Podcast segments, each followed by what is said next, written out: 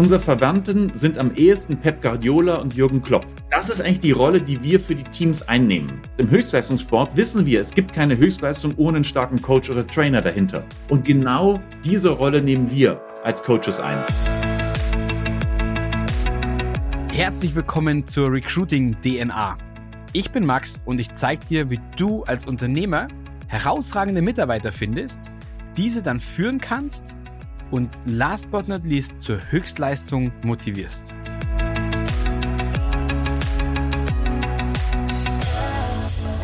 So, ein herzliches Willkommen hier in der Recruiting DNA und ich habe heute wieder mal einen Interviewgast bei mir und niemand anders als Mr. Scale-Up himself. Ja, lieber Nikolai, Servus, hallo in meinem Podcast. Stell dich aber gerne mal bitte selber einfach ganz kurz der Audience vor. Ja, grüße dich, Max. Freut mich total hier bei euch zu sein. Wir kennen uns ja privat aus dem dreidimensionalen Umfeld sozusagen und ich freue mich total hier zu sein und vor allem eben auch mit dem Thema Skalieren zu kommen und vielleicht auch dem einen mhm. oder anderen äh, näher zu bringen. Was meinen wir, was skalieren? Weil für mich ist Skalieren schon was total Wichtiges, weil da ein Purpose darunter, äh, dahinter bei uns steht und ähm, ja, gerne mehr zu dem unserem Purpose oder was wir in das Wort hinein projizieren später. Genau, ich würde eine These von dir aufnehmen, die du sagst oder die Scale-Up sagt, ähm, weiß ich nicht, von wem stammt, deswegen kannst du es gleich aufklären. Du sagst, Skalieren ist keine Kunst, sondern Skalieren ist ein Handwerk.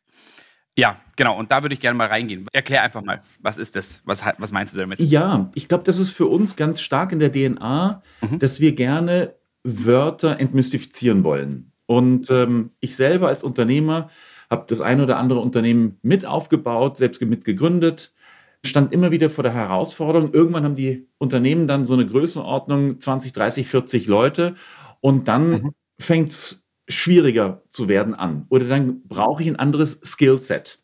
Und die Kernfrage ist, wo kriege ich das Skillset her? Weil an der Universität habe ich das nicht gelernt. Und das Skillset kann ich auch nicht bei der IHK bei irgendeinem Fortbildungskurs ja. lernen, sondern das Skillset lerne ich auf der Straße sozusagen. Und diese Pragmatik, das ist genau das Skillset, was wir brauchen, um dann als Unternehmer in diesen neuen Modus reinzukommen, wo nicht mehr vielleicht das Produkt oder diese Startup-Phase im Vordergrund steht oder den Product Market Fit oder irgendwie ein Unternehmen mit 10, 20, 30 Leute kann ich noch intuitiv führen. Irgendwann brauche ich ein neues Skillset, um das Unternehmen dann auch systematisch aufzubauen. Und wir möchten gerne dafür stehen, dass wir den Unternehmern und den Teams die richtigen Werkzeuge geben, um dort ruhig durchzukommen. Um eben auch mit diesem Glaubenssatz zu brechen, dass es die einen haben und die anderen eben nicht. Ja. Und das finde ich immer ein Glaubenssatz, der gefällt mir einfach nicht, weil ich glaube, wir können ja. ganz viel lernen, wenn wir die richtige Dosis haben. Und um dann eben auch nach außen in eine Leichtigkeit reinzukommen, haben wir einfach diesen Slogan, Skalieren ist keine Kunst, es ist ein Handwerk. Und wir möchten gerne auch diese Pragmatik ja in der Präsenz verstanden wissen, dass es einfach um Handwerk geht und das kann jeder lernen. Und dann kann auch jeder leichter, einfacher und jedes Team auch besser skalieren. Und wir möchten niemanden exkludieren, sondern im Gegenteil. Wir möchten diesen Skalierungsgedanken möglichst zu vielen Leuten zugänglich machen. Ja. Und an der Stelle vielleicht ganz kurz, warum ist mir das so wichtig? Ein bisschen zu unserem Purpose, weil wir viel darüber nachgedacht haben. Dahinterliegende Grund ist, dass wir davon ausgehen, dass in der Zukunft wir, glaube ich, keine Welt haben werden, in dem vor allem irgendwie große Konzerne ein Großteil der Arbeitsplätze darstellt. Sondern ich glaube, wir werden jetzt in eine atomarischere Kultur reingehen, wo wir ganz viele kleinere Unternehmen haben, die letztendlich Arbeitsplätze zur Verfügung ja. stellen. Und der Impact von Scale-Ups, also diese Unternehmen, die vielleicht mit einer Geschwindigkeit von 20 bis 50 Prozent pro Jahr wachsen, die irgendwann schon mal 20, 30, 40 Mitarbeiter haben, das sind eigentlich genau die Unternehmen, die in der Zukunft das neue Rückgrat eigentlich unseres Mittelstands werden werden. Und deshalb sage ich ganz gerne auch manchmal, Scale-up ist eigentlich sowas wie, wir möchten gern the new Mittelstand enablen, weil das eigentlich die Basis ist für unsere Zukunft, in Anführungsstrichen, unseren Wohlstand, nicht nur hier bei uns in Bayern, sondern in der ganzen Welt, weil wir überall mittelständische Nukleusse erneut aufbauen wollen und müssen. Und ich glaube, dass ähm, Scale-up dort ein unterstützendes Element sein kann, den Unternehmern einfach das Skillset, die Werkzeuge zu liefern, das zu tun, weil Skalieren keine Kunst, sondern ein Handwerk ist. Hervorragend. Vielen Dank für die Erklärung. Ich würde heute gerne mit dir mal in den Handwerkskoffer reinschauen zum Thema, welche Methoden oder welche Werkzeuge siehst du auch für künftiges Rekrutieren? Weil, wie gesagt, bei uns geht es oder bei mir im Podcast geht es immer, weil es meine Leidenschaft ist, dieses Thema Recruiting einfach nahbar zu machen. Warum? Weil es so vielen Leuten so schwer fällt. Und das bekomme ich immer wieder mit. Kunden sagen, boah, keine Ahnung, ich, die Stelle ist ein halbes Jahr unbesetzt, ich weiß nicht, was ich machen soll. Sehr, sehr hohe Frustration. Und dann ja. ist es genauso wie du. Dann, wie du gesagt hast, viele sagen, das ist total spannend, weil die wirklich sagen, keine Ahnung, mein Konkurrent, der kann das, der stellt ein wie im laufenden Band, ich nicht. Ja, und da denke ich mir so, ey, schade, weil, wie, wie du sagst, auch für mich gibt es da einfach Handwerks- Methoden, die dann einfach funktionieren. Und da würde ich jetzt gerne mal mit dir Punkt 1 reinschauen und zum Zweiten würde ich gerne mit dir heute über Geld sprechen, aber dazu kommen wir später. Das heißt, ich würde jetzt erstmal gerne von dir wissen, aus deiner Perspektive, was sind Handwerksmethoden von Scale-Up, aus der Scale-Up-Theorie, die du für sehr, sehr nützlich hältst und äh, dann gehen wir einfach in die einzelnen Sachen noch mehr rein. Nehmen wir mal die äußerste Zwiebelschale. Wir unterteilen letztendlich den Handwerksbaukasten in vier Bereiche. People, Strategy, Execution und Cash. Um einfach mal so eine grundsätzliche Einordnung aufzubauen. Und wir fragen oft in den Workshops oder auch bei großen äh, Speaking Engagements, frage ich gerne die Leute, hey, was ist momentan der eine Bereich bei euch, der das größte Problem hat? Ist es People? Ist es Strategy, Execution, Cash? Weil die wichtigste Führungsentscheidung für uns als Führungsteam ist bereits, uns auf einen der Bereiche festzulegen. Weil ich habe nicht die, die, Zeit, irgendwie alle drei gleichzeitig äh, voranzubringen. Und deshalb ist das schon mal ein wichtiger Schritt. Und viele sagen, oh, People, People, People, People. Okay. Und dann frage ich immer, welchen Teil von People meint ihr denn? Meint ihr den Teil nicht die Leute zu finden oder den Teil, dass Leute, die bei euch sind, sich dann als ungünstig oder als unzufrieden erachten, weil wechselseitig vielleicht die Chemie doch nicht passt. Und in vielen Situationen hören wir dann, ah, nee, das ist das Ding, die Leute zu finden. Und dann möchten wir von vornherein hin zu sagen, ey, das ist kein People-Problem, das ist ein Execution-Problem. Weil der Prozess funktioniert nicht. Wenn es eher darum geht, dass die Leute, die zu uns kommen, dann entweder mit uns nicht zusammenkommen, wir keine positiven Synergien aufbauen, das ist ein People-Issue. Nämlich dann geht es darum, vielleicht unter anderem Core Values und solche Sachen. Lass mich kurz nochmal zu dem ersten Punkt, dem Prozess, sozusagen unsere Grundmeinung kundtun. Ganz viele Leute sagen, oh, ich finde nicht die richtigen Leute. Und ich glaube, das ist irgendwo auch ein Paradigmenproblem, weil wir aus einer Vergangenheit kommen, wo wir, wenn wir zum Beispiel eine Personalabteilung aufbauen, sehr gerne ablauforientierte Mitarbeiter suchen, die sich damit beschäftigen. Warum? Weil wir glauben, dass in der Personalabteilung solche Sachen wie Personaladministration drin ist, Personalverwaltung, Gehälter und so weiter. Das heißt, wir brauchen Menschen, die Lust haben, gewissenhaft und sequenziell zu arbeiten. So, und das war tadellos in der Zeit, wo wir irgendwie eine Arbeitslosenrate von 8 bis 12 Prozent hatten oder 7 Prozent. Das ist so, was ich noch kenne, weil wir dann eine Fluktuationsrate haben im Markt, wo einfach Mitarbeiter findbar sind. Jetzt haben wir aber eine Situation, wo wir kaum Leute mehr finden. Und jetzt habe ich aber eine Personalabteilung, die eher gewissenhaft ablauforientiert ist. Und den Leuten sage ich dann, hey Kollegen, ich suche jemand. Als ablauforientierter Mensch denke ich dann, okay, was mache ich? Ah, ich mache mal eine Stellenausschreibung bei Stepstone. Und nach zwei Monaten kommen wir und sagen, ey, als Unternehmer oder ich komme als, äh, als, als Suchender zur Personalabteilung und frage, wie sieht's aus? Haben wir jemanden? Du, also es ist echt ganz komisch. Ich habe bei Stepstone, bei Monster und überall inseriert und da kommt niemand. Also, okay. Und wir bei Scale Up würden empfehlen, von vornherein, dass wir sortenrein werden im Denken. Sortenrein im Denken heißt, dass wir uns überlegen, okay, Gewissenhaftigkeit, Ablauforientierung ist sehr stark angesiedelt und sinnvoll, zum Beispiel in der kaufmännischen Abteilung. Deshalb lass uns doch mal alle Themen aus dem Personalkontext, die ablauforientiert und gewissenhaft und sozusagen Personalverwaltung, Personaladministration, lass uns das lieber beim CFO in der kaufmännischen Abteilung ansiedeln. So, dass im Personalabteilungsbereich oder HR-Bereich, wie, wie man das nennt, oder wir nennen das ja gerne heutzutage dann People and Culture, eigentlich eher die Themen drin sind, die nämlich darauf aus sind, zu gucken, dass wir die richtigen Leute finden. Aber dann kann ich jetzt auch dort Kollegen mhm. einstellen, die eine andere Denkweise haben, nämlich nicht ablauforientiert, sondern eigentlich, das klingt manchmal ein bisschen kontraintuitiv, das müssen die absoluten Salesies sein. Mhm. Weil Selling, Verkauf, Vertrieb heißt ja, dass ich irgendwo, ich sag mal, das Gut, das schwer verfügbar ist, das können manchmal Kunden sein, aber jetzt auch mhm. Mitarbeiter dass ich dieses Gut möglichst gut behandle. Und wir denken vertriebsorientiert, was Kunden angeht. Deshalb haben wir Vertriebstechniken, starke Vertriebsleute, die eben dieses rare Gut Kunden mhm. gut zu uns holen.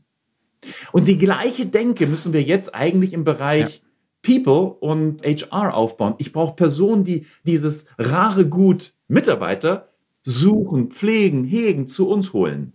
Das heißt nicht, dass wir irgendwie alle Leute mit Wattebäuschen und mit äh, umsonst, ähm, keine Ahnung, Marsbars und äh, so, irgendwie, dass wir jeden pudern. Darum geht es nicht. Aber es geht eher um die Haltung. Ich kann ja jemanden umgarnen mhm. und trotzdem mit einer Performance-Erwartung begegnen. Aber es ist eine innere Haltung. Und deshalb würden wir sagen, hey, ich brauche einen Rekrut, äh, ich brauche im, in der Personalabteilung oder das, was früher Personalabteilung war, HR-Abteilung, ich brauche vertriebsorientierte Leute. Ich brauche Leute, die das Wort Performance Marketing schon mal kennen sage ich auch immer, ich brauche eigentlich Marketer. Eine Mischung aus Salesler, Marketern und Recruitern in der Personalabteilung. Und das größte Problem ist, und deswegen hast, fand ich schön, dass du es vorhin angesprochen hast, es hat genau, wie gesagt, ich bin auch durch und durch Sales und ich liebe Sales und ich, deswegen tue ich mich im Recruiting relativ einfach. Weil du hast, du gehst schon, und das ist das, was du sagst, vielleicht mal aus meiner Sicht nochmal, es ist eine Energiefrage. Gehe ich mit einer Energie rein und sage, ja, ich mache eine Stellenausschreibung oder gehe ich mit einer Energie rein und sage, hey, ich mache jetzt alles dafür, dass diese Stelle besetzt wird mit dem besten Fit ever und dann habe ich eine ganz andere Energie, wo ich da reingebe, dass ich wirklich auch dieses Gut, was du sagst, das rare Gut, dann auch besorge. Und deswegen sage ich auch, den Fachkräftemangel, der draußen immer gesagt wird, der ist hausgemacht, weil wir falsche Leute in den Personalabteilungen sitzen haben, die es nicht checken, ganz platt gesagt, wie ich heutzutage auf Personal zugehen muss, um die für mich zu gewinnen. Ja, Absolut, absolut. Und genau. Das ist die Übersetzung für mich, wo ich auch sage, hey, das ist, ähm, das heißt, dieses hausgemachte Problem muss halt einfach, ähm, entweder ist es, ähm, Konzerne, glaube ich, haben damit gar nicht so das Thema, weil die, die können, die kriegen trotzdem immer noch genug Bewerbungen.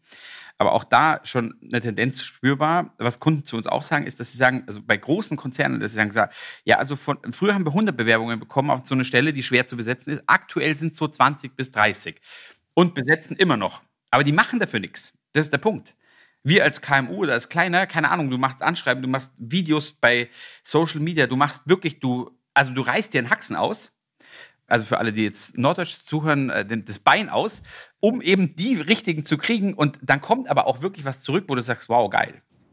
Ja. Und ich glaube, das Wichtige ist wirklich auch, dass es eine Frage der inneren Haltung ist, weil was man bestimmt auch dann äh, oft hört, ist sowas wie, oh, wir brauchen Employer Branding. Das heißt, wir haben dann sozusagen ablauforientierte Personen in der alten Denke sozusagen. Und dann sollen wir Employer Branding dazu, davor schalten. Und dann denke ich mir auch so, ey, das ist doch auch nicht ganz richtig durchdacht, sondern ich, Employer Branding ist einfach eine der Karten, die ich zur Verfügung habe ja. in dem neuen Recruiting. Ja. Aber es ist einfach nur eine Karte. Ich kann auch super gut Stellen besetzen ohne Employer Branding. Ja. Brauche ich nicht. Ja. Es ist eine Frage der Haltung. Also es ist äh, nicht irgendwie, und oft denken Leute, das ist die Lösung.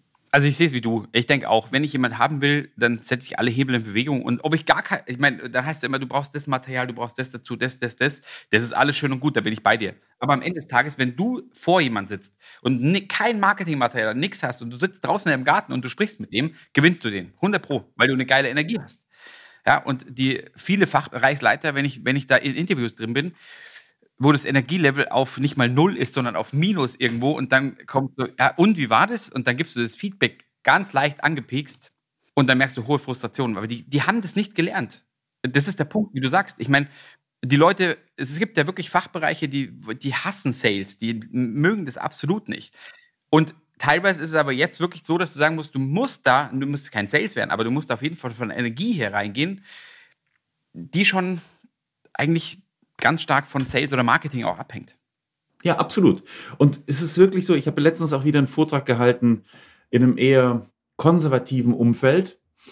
Und die haben diese These, wir haben eigentlich kein Recruiting-Problem, das war so ein bisschen die provokante These. Die haben die mir die These einfach nicht schlichtweg nicht abgekauft. Im Gegenteil, sie fanden sogar, dass das eine Aussage war, die mich als Speaker komplett disqualifiziert hat. Das ist okay. Also ich meine, das kann ich nachvollziehen, aber es war für mich einfach so das Feedback, dass bei dieser Zielgruppe ich vielleicht doch nochmal gucken muss, dass ich anders die Menschen heranführe, weil unser Ziel ist es ja, Skalieren ist keine Kunst, es ist ein Handwerk. Das heißt, ich möchte ja auch Leute, die diese These als vollkommen abwegig betrachten am Anfang, dem möchte ich ja helfen, in diese Denke reinzukommen, um dann zu erkennen, so, aha, okay, das meinte er Max, das meint der Nikola also. Okay, vielleicht kann ich mich doch mal damit beschäftigen und mal zumindest mal annehmen, ich meine, das ist ja auch ein mentales Thema. Wenn ich in den Markt rausgehe und sage, hey, ich finde sowieso niemanden, dann bin ich natürlich niemanden. Ja. Aber wenn ich, wenn ich in den Markt reingehe und sage, okay, wir sind ein komischer Haufen. Ja. Aber es ist doch gut, dass wir ein komischer Haufen sind, weil da gibt es bestimmt den einen oder anderen, der auch komisch ist. Der momentan in der Firma ist, die vielleicht normal ist ey, der muss doch total oder die muss doch total unzufrieden genau. sein in der normalen Firma. Und wenn ich diese komische Person finde und der auch erkläre, dass wir auch komisch sind, ey, ist doch ein Win-Win. Und dann sind wir eigentlich schon voll bei dem Thema Core Values eigentlich. Genau, Core Values. Ganz kurz mal eine These von mir. Wann immer wir mit Kunden auch arbeiten und ich natürlich auch den Scale-Up-Gedanken auch da ein Stück weit mit reintrage und wie gesagt, ich weiß auch erst von Core Values, seitdem ich mit euch zusammenarbeite. Vorher waren es bei mir auch immer Werte. Vielleicht kannst du noch mal auf den Punkt bringen, wo ist denn für dich der Unterschied zwischen einem Wert und einem Core Value? Weil das ist ja nicht das Gleiche. Ja, richtig. Es fängt schon mal im Grundgedanken an der Definition, was ist Skalieren? Für uns ist Skalieren das Aufbauen mhm. einer Firma, die funktioniert, wenn ich nicht da bin. Warum? Weil ich mich um neue Themen kümmern muss, vielleicht um neue Zielgruppen, neue Märkte und alles drum und dran. Mhm. Damit ich eine Firma baue, die funktioniert, wenn ich nicht da bin, müssen wir als Führungskreis den Kollegen, die da sind, näher bringen, wie wir ticken. Was unsere wichtigsten Überzeugungen sind, damit die, wenn wir nicht da sind, Entscheidungen in unserem Sinne fällen können. Und da ist es so wichtig, dass ich meinem Team oder dass wir als Unternehmer oder als Führungskreis den Kollegen mal erzählen, was uns wichtig ist, wie wir so drauf sind, wie wir ticken. Und das ist letztendlich genau, was wir mit dem Ziel und mit dem Wort im Englischen Core Values oder was die Amerikaner mit dem Wort Core Values oder mit diesem Konzept Core Values machen. Und jetzt ist aber die große Problematik oder die ein bisschen der Hinkefuß. Wenn wir das Wort Core Values ins Deutsche übersetzen, übersetzen viele das Wort mit Werte. Nur Werte ist was ganz anderes. Wenn wir einem Amerikaner die deutsche Bedeutung des Wortes Wertes erklären, würde der Amerikaner sagen, hey, that's not core values, that's morale. Weil das deutsche Wort Werte etwas Strebendes hat.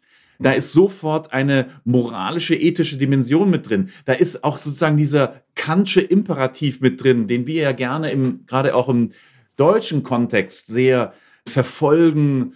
Lass bitte jede deine Handlung als Maxime für die gesamte Welt dienen und so wie wir sind, sind wir nicht gut, strebe nach diesen Werten.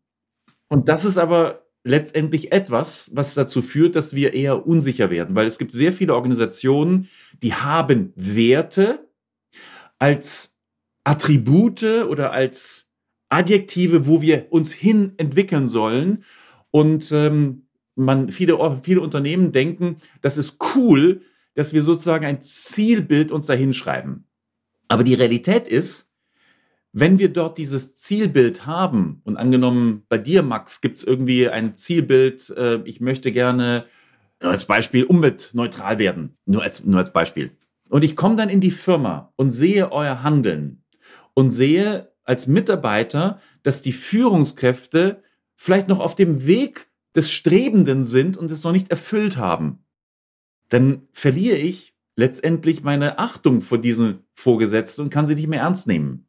Und deshalb ist es so wichtig, dass wir nicht davon sprechen, von diesem Zielbild, sondern uns eher überlegen, wie ticken wir denn heute? Und das ist, was wir mit Core Values meinen. Die Core Values ist eine Versprachlichung in vier, fünf, sechs Ingredienzen, wie wir komisch drauf oder wie wir drauf sind. Und in unseren Workshops am Anfang ist es ganz wichtig, dass wir sehr viel Energie darauf investieren, das heißt viel, halt so irgendwie ein paar Stunden, mal den ersten Entwurf von diesen vier, fünf, sechs Kernüberzeugungen herauszuschälen. Und das Lustige ist, diese Kernüberzeugungen sind eher die Frage, wie ticken wir heute? Und sollen zu versprachlichen, was so die Grunddimensionen sind. Und bei uns, bei ScaleUp, haben wir zum Beispiel äh, Core Values, die heißen zum Beispiel, wir sind ähm, Selbstentwickler, Tiefe und wir rocken. Das Interessante bei den Core Values ist es, dass oft Polaritäten offensichtlich werden oder hervorkommen, weil Organisationen in ihrer DNA sozusagen oft mit einer Leichtigkeit Themen verbinden in sich selbst, die für aus, für andere gegensätzlich erscheinen. Zum Beispiel bei uns ist es eben das Thema Rocken und Tiefe. Weil Rocken heißt irgendwie in die Leichtigkeit bringen, spritzig sein und Tiefe ist eben auch das Thema, Sachen tief zu durchdenken.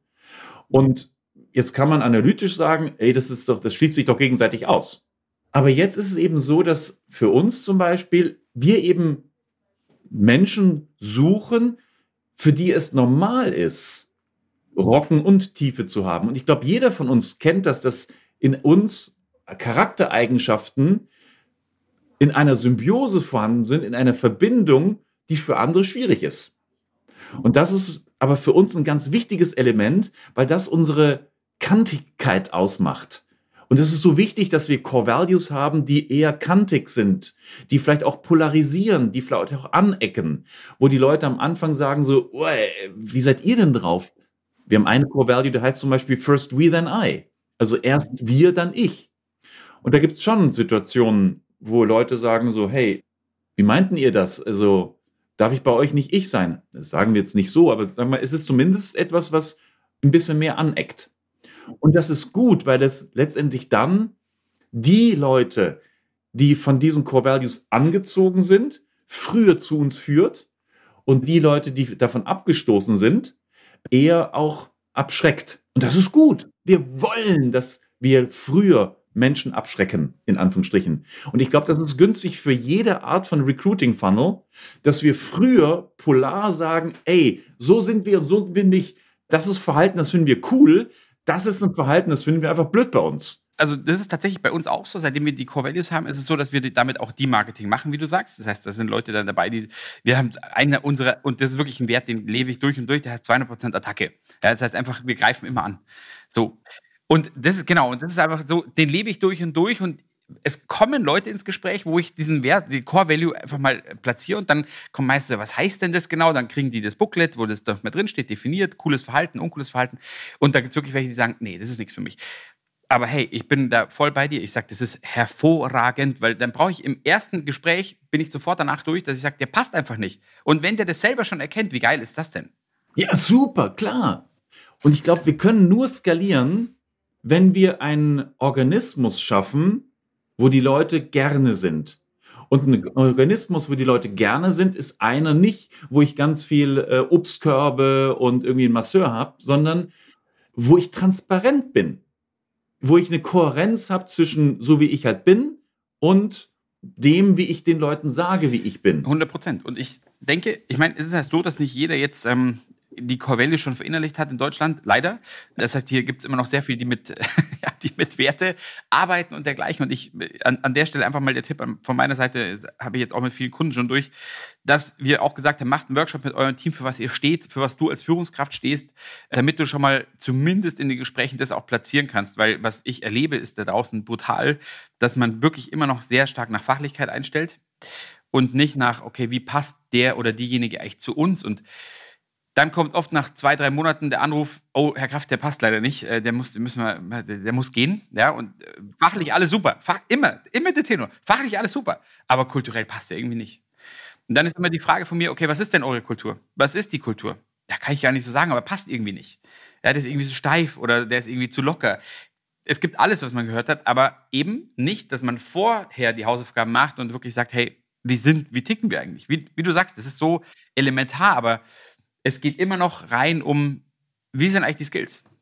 Richtig, leider. Und mit Skills kann es eben auch sein, dass Leute sich ins Team mogeln, in Anführungsstrichen, dass Leute ins Team kommen, die vielleicht herausragende Skills haben, aber in dem kulturellen Kontext die PS nicht auf die Straße kriegen. Im Gegenteil, vielleicht den ganzen, das ganze System in Anführungsstrichen auch destabilisieren. Und es ist ja nur das Verhalten in dem Bezugssystem dieser Firma. Das kann sein, dass Leute vielleicht von den Core Values zu der Firma nicht passen, aber zu dem Bezugssystem heute Abend eine Party machen, super passen. Und ich habe Freunde, ey, das sind die geilsten Typen zum Ausgehen, aber Core Values in der gleichen Firma, ich glaube, die würden uns gegenseitig auf den Mond schießen. Und deshalb ist es auch wichtig, Core Values, wenn jemand zu den Core Values nicht passt, heißt das nicht, dass es ein schlechter Mensch oder eine schlechte Person ist, sondern es heißt einfach nur, dass in dem Bezugssystem Firma die Person vielleicht auch selbst nicht glücklich wird. Ja, total spannend. Eine Aussage, die ich oft höre, bin mal gespannt, was du das sagst. Wenn ich jetzt also sage, ich muss in meinem System jemand finden, der fünf Jahre Erfahrung hat, genau in meinem Nischenbereich, also Beispiel, wir suchen halt immer Quality Manager, und dann muss ich noch darauf achten, ob der auch kulturell zu mir passt, sozusagen, ist bei ganz vielen auch im Mindset drin so, okay, dann werde ich im Leben niemand mehr finden. Was, was ist deine These dazu? Bullshit. Hm? das ist genau das Thema, was wir am Anfang hatten. Das war genau das, was die Leute ähm, in diesem sehr konservativen Umfeld mir so vorgeworfen haben. Ich wäre vollkommen ja. marktfremd und das geht doch gar nicht. Ja, dann finden wir ja gar niemand mehr. und am Ende ist es eben eher die Frage, wir müssen uns mit dem Prozess der großen Zahlen eben auseinandersetzen. Und am Ende, das ist ja nichts, weiter als ein Suchtrichter. Und wenn einfach oben der Suchtrichter so schmal ist, dass am Ende nur noch irgendwie eine Person zur Verfügung steht, die die richtigen Skills hat und nicht die Core Values hat, dann ist halt blöd. Dann und deshalb ist es so wichtig, dass ich performanceorientierte Prinzipien anwende und den Trichter breiter mache. Und das Gute ist, ich muss das ja nicht mal selber können. Dafür gibt es Leute wie euch, die das gut können. Das heißt, dass ich das delegieren kann. Aber ich muss die Denke haben und wissen, okay, wir bei ScaleUp zum Beispiel über diverse Methoden, wir suchen ja auch neue Kollegen. Und die Kollegen, die ich suche, das sind einfach auch Personen, das sind meistens äh, Unternehmer, die bereits einen Exit gemacht haben oder vielleicht auch eine Abwicklung. Das heißt, die haben eine sehr intensive unternehmerische Laufbahn hinter sich. Das heißt, die waren mal geschäftsführende Gesellschafter oder Gesellschafterinnen. Die haben mindestens über zwei Führungsspannen schon mal geführt. Und die sollen auch bitte zu unseren äh, Core Values passen. Also ich meine, äh, das ist schon mal die, Heuha äh, die, die Nadel im Heuhaufen plus noch ein bisschen weiter rein. Und statistisch gesehen haben wir auf der einen Seite outbound und performanceorientierte Marketing-Tools und machen auch E-Mail-Strecken, wo wir letztendlich nach Prädikaten crawlen, wo wir die Leute dann ansprechen. Und das mag jetzt irgendwie befremdlich klingen, aber wir sprechen auch über semiautomatische äh, Prozesse. Ich glaube ungefähr 2.000 bis 3.000 Personen pro Monat an, um am Ende pro Woche fünf Interessenten zu generieren, um daraus ein Interview zu generieren. Ja, das ist in meinem Kontext leider Gottes normal. Nur dieses Verhältnis 3000 zu 1, das ist für viele erstmal befremdlich. Und für mich war das ehrlich gesagt auch befremdlich, weil jeder fängt ja an über ein Empfehlungsmarketing, vertrieblich als auch ähm, mitarbeitermäßig. Ah, ich habe da was gehört. Und skalieren ist eben auch ein Prozess, wo ich auf der Vertriebsseite, ob das jetzt Kunden oder Mitarbeiter ist, wo ich äh, meine Techniken erlerne, wenn ich vorher ausschließlich auf Empfehlungsmarketing aufbauen konnte, dass ich eben auch Outbound-Marketing kennenlerne. Das heißt, proaktives Marketing. Wenn ich nur Outbound-Marketing habe, dann muss ich ja. Inbound-Marketing, dann muss ich eben auch, dann brauche ich dieses Implizite, ja. da muss ich gucken, dass ich Empfehlungsmarketing provoziere. Das heißt, ich muss in beiden Kategorien stark sein, meines Erachtens. Und das ist eben unser Weg, wie wir im Bereich Mitarbeitersuche leider Gottes Prozesse aufbauen müssen, die eben diese Heunadel findet im Heuhaufen. Ja, aber ganz ehrlich, das ist das Game. Und das ist nicht erst seit heute so, um ehrlich zu sein. Ich meine, wir machen das Ganze seit zehn Jahren. Das war schon immer so. Wir wussten schon immer, aber das, das ist ja was, was wir Kunden selten sagen, aber im, im Podcast natürlich interessant ist zu sagen. Also sagt, wenn, wenn wir eine Stelle haben, auch im, im Headhunting-Bereich, wo wir sagen, wir müssen Minimum, Minimum pro Stelle, egal welche Stelle, und je höherwertig die ist, also was heißt höherwertig nicht, aber je mehr fachliche Spezifikationen dazukommen, desto mehr müssen wir anschreiben. Da sind wir beim Anschreiben, beim Active Sourcing schon bei 150 bis 200, hat sich aber nie geändert während der Zeit. Es ist nicht so, dass es aktuell so ist, dass ich viel mehr anschreiben muss oder weniger fr früher, sondern es hält sich relativ stabil. Und der, auf der anderen Seite bin ich auch nicht überrascht, wenn du sagst, okay, wir brauchen 3000 im Funnel oben rein, um eben fünf pro Woche zu haben und ein pro Monat im Endeffekt dann einzustellen, wenn es so ist. Das ist einfach ein Numbers Game. Und jetzt kommt wieder der, der Hin zum Vertrieb. Im Vertrieb war es schon immer so. Das heißt, wir sind es eh gewohnt. Ja, das ist, das ist genau der Punkt. Und deswegen habe ich damit überhaupt keinen Stress. Ich weiß, das muss so sein. Aber dann krieg, nur dann kriege ich die Essenz raus. Wenn ich natürlich aber nur 10 anschreibe oder nur für 10 sichtbar bin und mich dann wundere, ja, da kommt gar niemand, brauche ich mich nicht wundern. Und ein wichtiger Punkt, den du auch noch angesprochen hast, ist das Empfehlungsmarketing. Und da bin ich auch, da bin ich kein Gegner, sondern ich sage, das ist ein geiles Tool. Aber wenn ich um Skalierung denke, ist Empfehlung einfach nur Hoffnung. Es ist nur Hoffnung und Hoffnung ist verschobene Enttäuschung. Und dann kommt eben genau das raus, ich finde niemand. Und das hat nichts mit Skalieren zu tun in meinen Augen.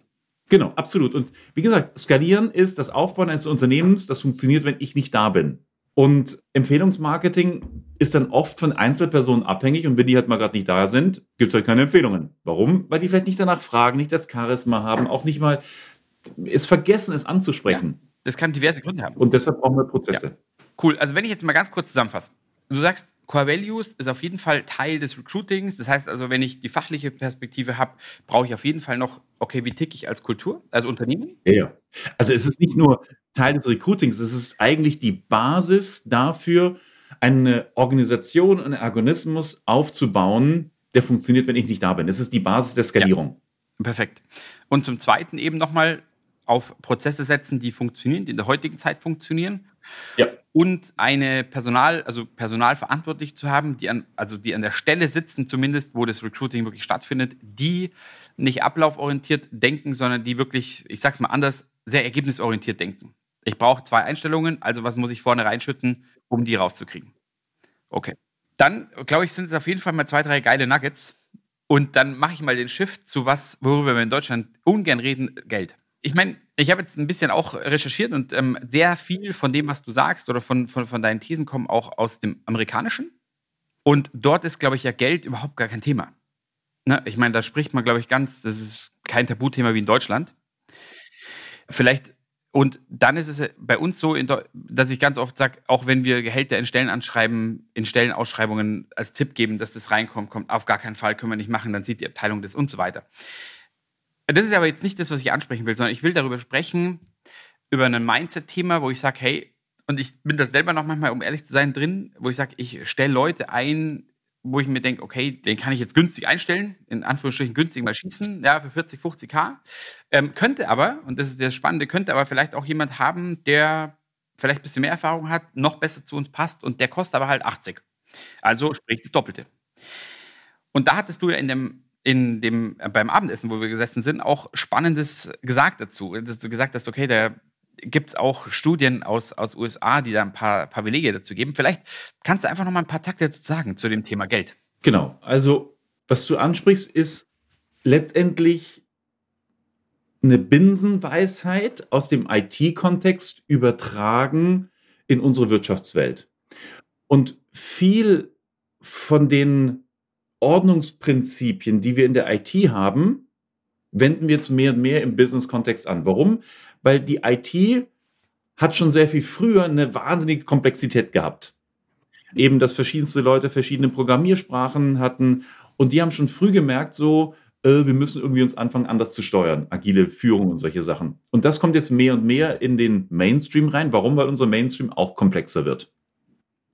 Und wir haben bereits 2016 auch Symposien und äh, Vortragsworkshops gemacht mit Jeff Sutherland und das ist der Begründer von Scrum. Scrum ist so eine agile Führungsmethodik, wie man IT-Teams führt. Und Jeff Sutherland hat von einem Test berichtet, wo er eine Aufgabe gegeben hat, die im Schnitt so irgendwie acht Stunden braucht. Oder acht bis zehn Programmierstunden. Und er hat sie an ein Team gegeben. Und er hat gemessen, wie die Spreizung ist zwischen derer, die, sie, die diese Aufgabe in der schnellsten und in der langsamsten Zeit in ihren, ich glaube, er hat es in, in Fünftel aufgeteilt, äh, wie lange die brauchen. Und das Interessante war, für einen Task, der irgendwo zwölf Stunden, zehn, zwölf Stunden braucht, waren die schnellsten nach zweieinhalb bis drei Stunden fertig und die langsamsten haben eher 30 Stunden gebraucht. Das heißt, wir haben hier einen Produktivitätsunterschied äh, vom beinahe vom Faktor 10. Das heißt, die eine Person kann die Aufgabe, die im Schnitt vielleicht äh, zehn Stunden dauert, konnte sie in drei Stunden machen und die andere in 30. Das ist ein Unterschied ja vom Faktor 10. Und das ist etwas, was ähm, Jack Welch bei GE, General Electric, bewogen hat, auch mal neu über das Thema Kompensation nachzudenken. Und der hat dann dieses Prinzip auch versucht im Management oder im ganzen, in allen Bereichen zu übertragen, hat gesehen, dass selbst an Maschinen oder im, selbst Leute in, im, im, sag mal, im White-Collar oder im Blue-Collar-Kontext, also im, äh, im äh, arbeitsschaffenden Kontext, in allen Bereichen, dass es auch massive Produktivitätsunterschiede gibt. Da gibt es Leute, die können irgendwas super schnell, super fix und andere langsam. Und Jeff Sa äh, und ähm, Jack Welch hat das dann zum Prinzip gemacht, dass er gesagt hat, okay, wir sehen also, dass das Prinzip aus der IT, dass nämlich eine herausragende Person bis zu 300 Prozent effektiver ist als eine durchschnittliche gute Person, dass sich dieses Prinzip auf ganz, ganz viele andere Bereiche übertragen lässt. Vertrieb, Produktion, selbst, ich würde auch sagen, Reinigung und alles Mögliche eigentlich. Dass es ja gerechtfertigt ist, auch vielleicht anders über das Thema der Entlohnung nachzudenken. Und Jack Welch hat dann angefangen, in mehr und mehr Abteilungen dem zu folgen, zu sagen, er zahlt lieber überproportional viel mehr und überproportional viel mehr. Dein Beispiel war jetzt eine Verdopplung das ist eigentlich nicht das, was im Markt zu sehen ist, sondern seine Beobachtung ist eher 30 Prozent mehr als zum Beispiel der Marktdurchschnitt. Wenn ich 30 Prozent als der Marktdurchschnitt äh, bezahle, ey, dann bin ich ja schon echt krass, ey, krass on top. Und für viele ist das aber bereits ein Widerspruch, weil wir ein eher egalitäres Denken haben, wo wir versuchen möchten, klare Spannen zu haben. Gehaltsspannen und so, weil wir Angst haben vor einem, in Anführungsstrichen, sozialen Unfrieden, was ja auch verständlich äh, ist. Ich möchte das nicht als gut oder schlecht abtun. Nur Jack Welch hat erstmal das Prinzip aufgebaut zu sagen, ich möchte lieber weniger Leuten mehr bezahlen, hab aber in der Summe eine kleinere Lohnsumme. Weil viele Leute denken ja, oh Gott, wenn ich jetzt überall mehr Geld bezahle, dann werden ja meine Personalkosten hoch. Aber nee, die Beobachtung ist, zahle lieber weniger Leuten mehr Gehalt. Schau, dass du dann die Top-A-Player findest, weil, oder Leute, die einfach super zu dir passen und hab in der Summe eine geringere Lohnsumme. Und das ist so die Frage, inwiefern können wir diesen Aspekt auch mehr in unsere Kontexte übertragen. Und jetzt ist natürlich hier auch für mich eine, ja, vielleicht auch eine ethisch-moralische Dimension, die da auch angesprochen wird, weil wir in Europa ja oder in Deutschland sehr von einer eher sozialen Marktwirtschaft auch leben und wir das vielleicht auch, also ich persönlich finde das ganz gut. Ich möchte nicht einen Neoliberalismus haben, wie er in anderen Bereichen der Welt vorzufinden ist. Ich glaube, eine gesunde Ausgewogenheit finde ich gut. Und der nächste Schritt ist eben dann zu sagen, okay, wie kriegen wir das denn hin? Weil wir wollen auf der einen Seite einen sozialen Frieden aufrechthalten. Ich möchte Preisbänder, Lohnbänder in meiner Organisation haben, die transparent und ehrlich ist, weil wir wollen niemals eine Situation bekommen, wo Kollegen und Kolleginnen einander nicht ihre Gehälter mitteilen dürften, weil sie machen es ja sowieso. Deshalb, es muss immer fair und gerecht und transparent sein. Und die Idee ist, zu überlegen, ob wir nicht früher innerhalb einer Kategorie, an einer Stelle nochmal vielleicht Untergruppierungen aufbauen, abhängig davon, wie viel Deckungsbeitrag ist eigentlich der, der die, der die Rolle generiert. Und ich könnte dann überlegen, dass ich sage, okay, wenn ich anfange, zum Beispiel, ich nehme ein ganz einfaches Beispiel, im Vertrieb ist es recht einfach zu machen. Oder vielleicht auch im After-Sales-Service. Könnte ich auch sagen, ich bin After-Sales-Service-Mitarbeiter und am Anfang bekomme ich eben vielleicht die neueren Kunden. Wenn ich gut mit denen umgehe nach einer Zeit, bekomme ich vielleicht Kunden, die vielleicht älter sind und größeres Umsatzvolumen haben. Und ein Teil meiner Belohnung ist immer abhängig von dem Deckungsbeitrag, den ich mit diesem Kunden entwickle.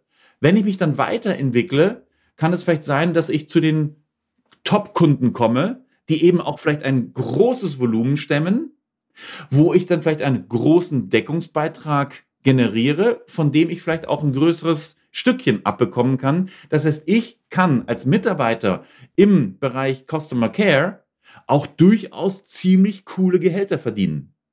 Und das ist eine coole Sache, weil wenn ich in Customer Care zum Beispiel reingehe, dann habe ich ja Freude daran, mit Kunden zu arbeiten.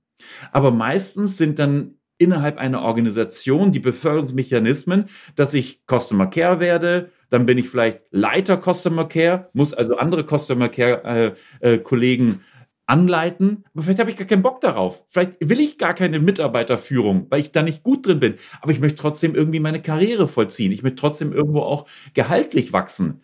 Und dann ist eben genau dieses Prinzip zu sagen, okay, lass uns doch die Personen, die einen überproportional hohen Deckungsbeitrag liefern oder die, die überproportional produktiv sind, eben auch überproportional viel, nee, nicht überproportional viel, aber sagen wir mal proportional mehr von dem Deckungsbeitrag erhalten. Und das finde ich schon eine interessante Denke, weil es eben auch verhindert, dass wir in eine große Falle reintreten, die ich oft sehe. Und diese Falle ist, dass wir Menschen aus einem starren Karriere-Pfadsystem aus ihren Sweet Spots herausholen. Sprich, der Standard ist, ich bin total super in meinem Vertriebsjob und weil ich so gut bin, falle ich dem Vorgesetzten auf und der Vorgesetzte macht mich dann zum Leitervertrieb. Hey, weil Nikola, du bist so geil, du bist das Leitervertrieb. Und dabei übersehen wir, dass ich auf die Personalführung gar nicht vorbereitet bin oder überhaupt auch keine Freude dran habe, weil ich habe Lust zu interagieren mit dem Kunden. Ich will gar nicht Leitervertrieb werden oder Abteilungsleiter. Und da eine größere Variabilität aufzubauen, das ist, glaube ich, etwas, wo, wo wir uns noch viel, wo wir noch ungenutztes Potenzial haben und wo wir jetzt auch mit unseren Teams mehr und mehr anfangen, das zu implementieren. Das ist echt cool wenn du dieses Thema betrachtest von Anfang an, also wenn, wenn das jetzt, wenn du jemanden beförderst oder wenn jetzt jemand im Unternehmen ist, ist das schon mal hervorragend. Wenn du jetzt allerdings mal hingehst und sagst, okay, ich möchte jetzt jemand, ich möchte jetzt quasi vornherein mein Gehaltsgefüge anpassen und sagst, okay, ich zahle jetzt, ähm, wie gesagt, 20, 30 Prozent über dem Schnitt. Und das Leute im Gespräch, wo du sagst, okay, der, der, der ist gut und ich habe den auch geprüft und dann stellt sich, ähm, na, ich weiß gar nicht, wie, wie ich es fragen sollte, sondern wie kann ich mir sicher sein, dass das, was ich dann auch zahle, nicht hinten runterfällt. Also dass derjenige, der auch kommt, wirklich auch der ist, der dann auch diese 300 Prozent mehr schafft als der andere. Ähm, weißt du, was ich meine damit? Da gibt es ein sehr gutes Buch, das heißt Hyper-Org for Hyper-Growth. Und da geht's, das ist ein Buch, das habe ich zusammen mit meinem Kollegen Markus Brehler geschrieben. Und der Titel ist Hyper-Org for Hyper-Growth und der Untertitel ist was wollen wir eigentlich voneinander? Entwickle mit Leichtigkeit die Talente und die Organisation deiner Firma. Und das Wichtige ist, was wollen wir eigentlich voneinander? Und der Kern von allem, was wir tun, ist, dass wir miteinander in einen konstruktiven Dialog kommen, einen transparenten Dialog, was wollen wir eigentlich voneinander? Weil wenn du mich einstellst und du den Eindruck hast, oh, der Nikola ist so ein Highflyer, dann ist es schon wichtig, dass du mir auch mitteilst, woran machst du dieses Highflyer fest? Und da haben wir dieses Konzept von OJRs, Objective Job Results. Und das ist eine Anlehnung von OKRs. Bei den OKRs versuche ich ja Prioritäten, um am Unternehmen zu arbeiten, in kleine Bausteine äh, für drei Monatszyklen zusammenzufassen und die dann im Team zu verteilen. Und wir haben diese Denkhaltung eben bei Objective OKRs ist eben das Ziel, dass wir nicht mehr versuchen, in den Vordergrund zu setzen, was soll jemand machen, sondern eher, was soll rauskommen. Was ist das Ergebnis im Sinne der Wirksamkeit? Was ist das wirksame Ergebnis, was rauskommen soll? Und das Gleiche haben wir auf den ganzen Mitarbeiterkontext angepasst, dass wir sagen, wenn wir eine Stellenbeschreibung haben, im herkömmlichen Sinne, das brauchen wir nicht mehr. Die herkömmlichen Stellenbeschreibungen würden wir sagen, können wir in die Tonne hauen. Nicht diese kleine, man kennt das ja, diese vierseitigen Pamphlete, wo am Ende noch drin steht, Sie sind für all das verantwortlich, sowie alle anderen, alle weiteren Themenbereiche, die in, in Ihren Handlungsfeld äh, anfallen. Irgendwie so, sowas. Also, das gibt mir als Mitarbeiter keine Orientierung, weiß ich immer noch nicht genau, was ich tun soll. Und bei der OJR fangen wir so an, dass wir sagen, dass ich als Vorgesetzter mir überlege, was würde eigentlich rauskommen, wenn ein Top-A-Player, eine Top-Person, die eben kulturell als auch äh, von der Skill-Seite zu unserem Unternehmen passt, zwölf Monate diese Rolle erfüllt. Was würde ich dann sehen? Was würde ich vorfinden? Das heißt, am ersten Tag, wenn ich in deine Firma komme, sagst du mir nicht, dass es die Stellenbeschreibung, die meistens eine Zementierung der Ist-Situation ist, sondern du sagst mir, ey Nikolai, ein herausragender Player würde in zwölf Monaten da oben landen. Und dann habe ich von vornherein die Ausrichtung auch von meinem Denken, aha, das ist also das, wohin ich mich bewege. Wir wollen bei den OGRs, dass die so pragmatisch transparent sind, dass wir drei Fragen beantworten können. Die erste ist, wofür gibt es überhaupt die Rolle? Die zweite Frage ist, was sind die Top 5 Ergebnisse, die rauskommen bei der Rolle, wenn ein Top-Player sie zwölf Monate besetzt hat? Und die dritte, wie kann ich als Normalsterblicher monatlich und wöchentlich messen, ob ich auf dem richtigen Weg bin? Und diese Messbarkeit ist ähm, einfach ein Dialog, wo wir gemeinsam kreativ unterwegs sein können, wo wir überlegen können, ey, genau, woran merken wir das denn? Wie kann ich das denn messen? Wir benutzen bewusst nicht das Wort KPIs, weil wir gesehen haben, dass das Wort KPIs zu sehr ein Denken provoziert, wo jeder in Form von kaufmännischen oder Finanzkennzahlen denkt. Und dann gibt es immer wieder die Frage so, ey, aber bei der Rolle gibt es doch keine Finanzkennzahlen. Deshalb versuche ich immer zu sagen, okay, aber lass uns doch mal pragmatisch überlegen, was wäre denn eine Messgröße im erweiterten Sinne? Und ich hatte letztens so eine Situation, da wollte mich ein Team irgendwie foppen und die meinten so, hey, wir haben hier im Bereich Office Management, suchen wir jemanden. Was soll denn da auf der OGR stehen? Das kann man doch gar nicht messen. Und wir haben dann so ein bisschen einen Dialog ge geführt. Hey, was soll die Person? Ja, die sollen uns den Rücken frei halten. Woran erkennt ihr, dass die Person einen Top-Job macht im Bereich Office Management? Und dann kam so der Hinweis auch, dass die Erwartungshaltung ist, dass die Person dafür sorgt, dass alles halt hier flutsch und top in Schuss ist. Mhm. Und dann haben wir gesagt, hey, dann ist doch eigentlich die Messgröße, wie oft fällt die Frage an, hey, hier fehlt was. Mhm. Es könnte eine Messgröße sein, weil wir kennen das alles. Hey, hier fehlt was. Hier fehlt Klopapier. Hier fehlen Stifte. Hier fehlt Flipchartpapier. Oh, der Meetingraum. Wir haben keinen Kaffee. Ja, ja, mega. Und äh, in diese Pragmatik da reinzugehen, das ist, glaube ich, wichtig. Perfekt. Dann habe ich eine Erwartungshaltung und dazu nochmal die Compensation und dann, dann haut es hin. Richtig. Deine Buchempfehlungen kommen in die Show Notes, also deswegen kannst du gerne wiederholen, aber ansonsten kommen die in die Show Notes, dann könnt ihr da natürlich gerne fleißig bestellen. Cool. Wenn man jetzt also mit ScaleUp zusammenarbeiten will, was muss man tun? Das Wichtigste ist, man muss die Bereitschaft mitbringen, lernen zu wollen und auch umdenken zu wollen. Weil viele von den Themen, die wir tun, brauchen einen offenen Geist. Das heißt, wenn ich irgendwo denke, so, nee, lernen finde ich blöd, ich mag eigentlich das, was ich mache, dann ist es ungünstig. Also ist einfach die, der Lernwille ist das Wichtigste. Und das zweite ist, wir sind keine Freunde von Bulimie-Lernen. Das heißt, dieser Lernprozess, dass ich irgendwo hingehe, mir Kopf voll dröhne und dann meine, ich bin jetzt zwei Jahre äh, fit.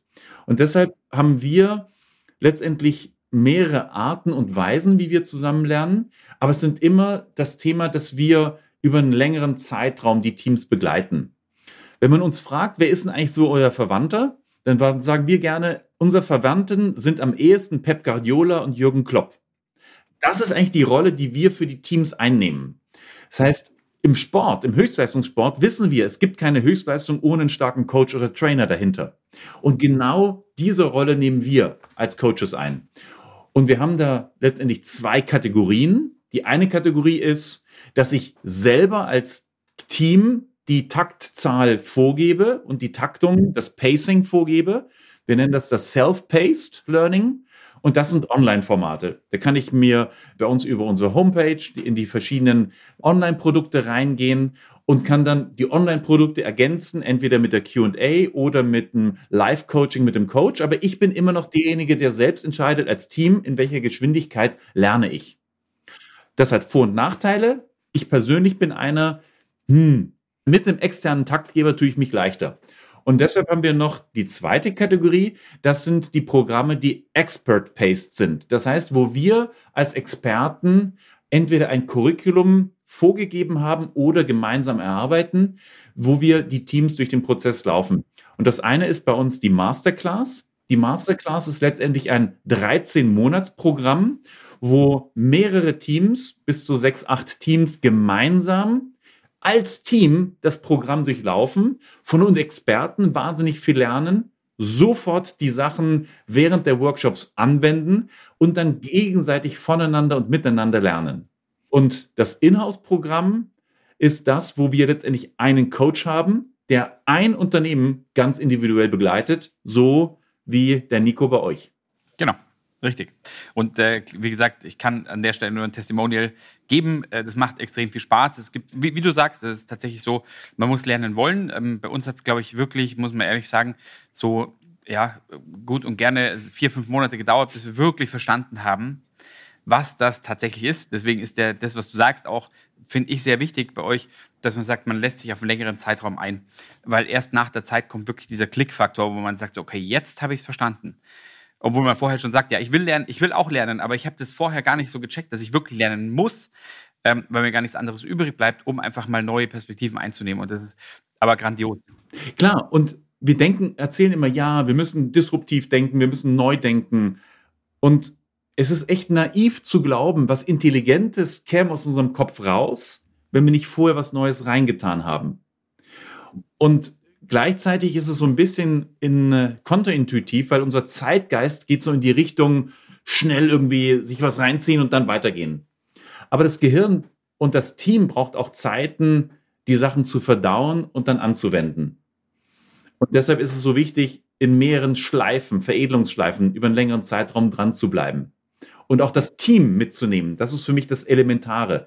Weil ich immer wieder die Situation hatte, selbst als Unternehmer, ich gehe irgendwo hin, lerne was, dann bringe ich es ins Team rein und dann versuche ich das irgendwie zu implementieren und dann äh, reden wir, ey, ich habe hier ein super Konzept mit Core Customer. Oh ja, super.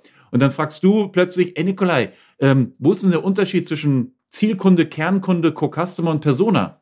Äh, weiß ich jetzt nicht mehr. Äh, habe ich jetzt nicht gefragt. Hm, was machen wir jetzt? Hm, weiß auch nicht. Und in all unseren Formaten, in der Masterclass genauso wie im Inhouse, ist es so wichtig, dass jetzt der Coach da ist, der sagen kann, aha, der Unterschied zwischen Core Customer, äh, Zielkunde, Kernkunde und Persona ist der und der und der. Wir wollen genau hier drauf raus. Und dann bin ich wieder weiter. Und das andere Thema ist, wir schicken auch gerne Einzelpersonen zu Workshops. Und ich glaube, es ist wichtig, dass wir es gemeinsam machen, dass wir gemeinsam auf die Reise gehen, weil wie im Fußball oder wie im Sport wir müssen als Führungsteam die gleichen Spielzüge drauf haben. Und je harmonischer oder je homogener letztendlich die Spielzüge sind, die wir spielen, schneller kommen wir voran. Und viele Teams sind dort einfach heterogen unterwegs und denken, das ist toll, dass du der Experte für das eine bist, ich der Experte für das andere. Aber Problematik ist, gerade in der vernetzten Wertschöpfungskette, wenn ich wenig Ahnung von deinem Bereich habe, wie soll ich mich mit dir verzahnen? Ja, ist völlig richtig. Das ist genau das, dass jeder das gleiche Wissen hat. Genau. Voll gut. Nikolai, ich finde ich immer spannend, was ist die eine Sache, die dich aktuell wirklich beschäftigt, wo du sagst, darüber denke ich wirklich sehr, sehr viel nach aktuell. Also ich denke über viele Sachen permanent nach. Aber es ist schon immer wieder die Frage vor den Rahmenbedingungen der Welt, in der wir uns befinden, was bedeutet Wachstum? Will ich das? Ist das gut? Ist das nicht gut? Fördert das etwas?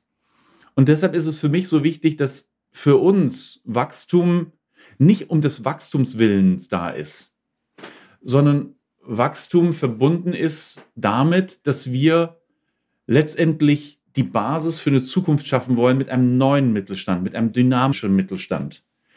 Und dass wir möglichst Unternehmen finden, die Lust darauf haben. Und es geht, glaube ich, nicht um das schneller, größer, weiter, sondern, ey, wie können wir nachhaltiges Wachstum hinkriegen? Und das ist so, was mich gerne beschäftigt. Hervorragend. Vielen, vielen Dank. Und das gerade aus deinem Mund, der eigentlich auch sehr stark auf auch Wachstum ist, ist es tatsächlich. Ja, ich, ich liebe ja auch Wachstum. Ich bin auch absolut davon überzeugt, dass es wichtig ist. Eben aus der Perspektive, dass wir auch irgendwo frei werdende Mitarbeiterressourcen in neue Sektoren integrieren müssen. Ja. Weil ich glaube nicht, dass die großen Konzerne die Orte sein werden, die langfristig oder die mittelfristig hier unseren Wohlstand in Anführungsstrichen oder überhaupt den Wohlstand in allen Regionen. Ich möchte nicht nur für uns Deutschland sprechen, weil ja. ist, mir ist genauso auch der Wohlstand in anderen Bereichen sehr am Herzen. Aber das geht nur durch Umdenken, wenn wir einen neuen Mittelstand aufbauen. 1000 Prozent. Und wie gesagt, deswegen finde ich es so spannend, weil ich finde, es ist nicht nur die Politik, die daran, ich meine, da glaubst du dran oder glaubst du nicht dran, sondern es sind wirklich wir als KMUs, die gestalten können und die einfach nur Bock haben müssen. Es geht einfach nur darauf, habe ich Bock auf Wachstum? Will ich das? Oder habe ich Bock, was in die Welt zu bringen? Genau. Das Wachstum ist ja nur, das ist ja das Symptom. Aber habe ich Bock, irgendwas in die Welt zu bringen, was zu schaffen? Ist genau der Punkt, einen Wert zu haben. Auch Leute, und wie gesagt, ich finde Führung, ja, jetzt sind wir wieder beim anderen Thema, aber ich finde Führung ist so ein Punkt. Ich hatte das letzte Mal mit einer Führungskraft bei uns auch im Haus ein Gespräch, wo ich gesagt habe, hey, was ist für dich Führung? Da habe ich gesagt, Führung ist für mich Bock auf Menschen, Leute entwickeln zu wollen und, keine Ahnung, einfach ein richtig geiles Team zu schaffen. Und das ist auch kein richtig oder kein falsch, aber ich finde, darum geht es mir zum Beispiel. Deswegen habe ich auch Bock auf Wachstum, weil ich auch sage, ich liebe es, Menschen auf andere Level zu bekommen. Und ich finde, gerade in der Personalberatung, wie bei uns, ist es auch so, dieser Job ist so viel Persönlichkeitsentwicklung. Der Job ist das eine, aber du erlebst so viel durch. Es ist einfach geil. Ja? Und da kann ich einfach nur sagen, da brenne ich auch. Also deswegen ist es, hat es was getriggert bei mir. New Work needs inner work. Das Thema Persönlichkeitsentwicklung wird mhm. wichtiger denn je. Ich selber bin mindestens alle drei Wochen investiere ich eineinhalb, zwei Stunden mit einem therapeutischen Coach, weil ich merke, dass die Rahmenbedingungen da draußen auch erwarten und bedürfen, dass ich mich meiner eigenen Thematik zuwende. Und vielleicht kurz zum Abschluss, weil würde ich gerne noch loswerden. Das kommt ein bisschen daher, in der Vergangenheit hat uns unser Job wahnsinnig viel Identität gegeben und ich konnte mich durch das Label meiner Jobbezeichnung stabilisieren. Und das konnte dazu führen, dass ich persönliche Themen vielleicht unter den Tisch kehren konnte. Die Herausforderungen, Auseinandersetzung mit vielleicht meiner Herkunft oder was auch immer. Aber dadurch, dass jetzt der berufliche Bereich so modular wird, ist es jetzt auf einmal so wichtig, dass ich meine innere Selbststärke aus mir selbst herausschöpfe und nicht mehr aus meiner Identität, die ich durch den Job bekomme. Und deshalb glaube ich, für die Zukunft ist es total wichtig, dass wir uns mit der Persönlichkeit auch uns selbst beschäftigen. Und das ist ganz ein starkes Element unserer Curriculas und auch die Art und Weise, wie wir Teams begleiten, weil es eben auch um die Persönlichkeitsentwicklung geht. Und die schwingt permanent mit. Und da haben wir auch Tools, Prozesse, Abläufe, weil nur wenn ich in der Persönlichkeit wachse, kann ich dann auch eine Struktur aufbauen. Nichts zu ergänzen, geile letzte Worte. Nikolai, vielen, vielen Dank für die inspirierende Stunde. Ich danke dir. Ja, ich hoffe, euch hat es auch gefallen. Wie immer an der Stelle, Happy Day.